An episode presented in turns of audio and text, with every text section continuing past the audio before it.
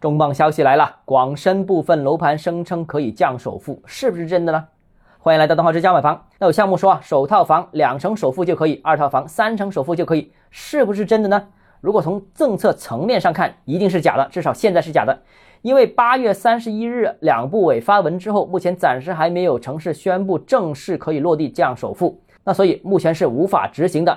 但如果从楼盘的层面看，居然现在已经有部分楼盘开始宣传了，甚至有部分楼盘已经开始这样操作了，到底是什么回事呢？实际上，我个人认为这只是营销手段而已，先把客户提前锁定。因为之前的认房不认贷还没落地的时候，就有部分楼盘抢跑在先，客户可以马上下定，等政策出来之后再网签，再享受新政的各种优惠。如果说新政在未来一个月没有落地的话，那资金原路退回不影响啊。由于之前吃了这个甜头，现在大家又开始抢跑了。不过最新消息是，首套房首付降到百分之二十，很有可能在下个礼拜推行，也是在广州首先执行。如果是的话，那提前锁定客户这批项目就赌对了。对广州而言，也有可能再一次在政策松绑上领先其他三个一线城市。好，今天节目到这里。如果你个人购房有其他疑问，想跟我交流的话，欢迎私信我或者添加我个人微信，账号是小买房六个字拼音首字母小写，就是微信号 d h e z j m f。想提高财富管理认知，请关注我，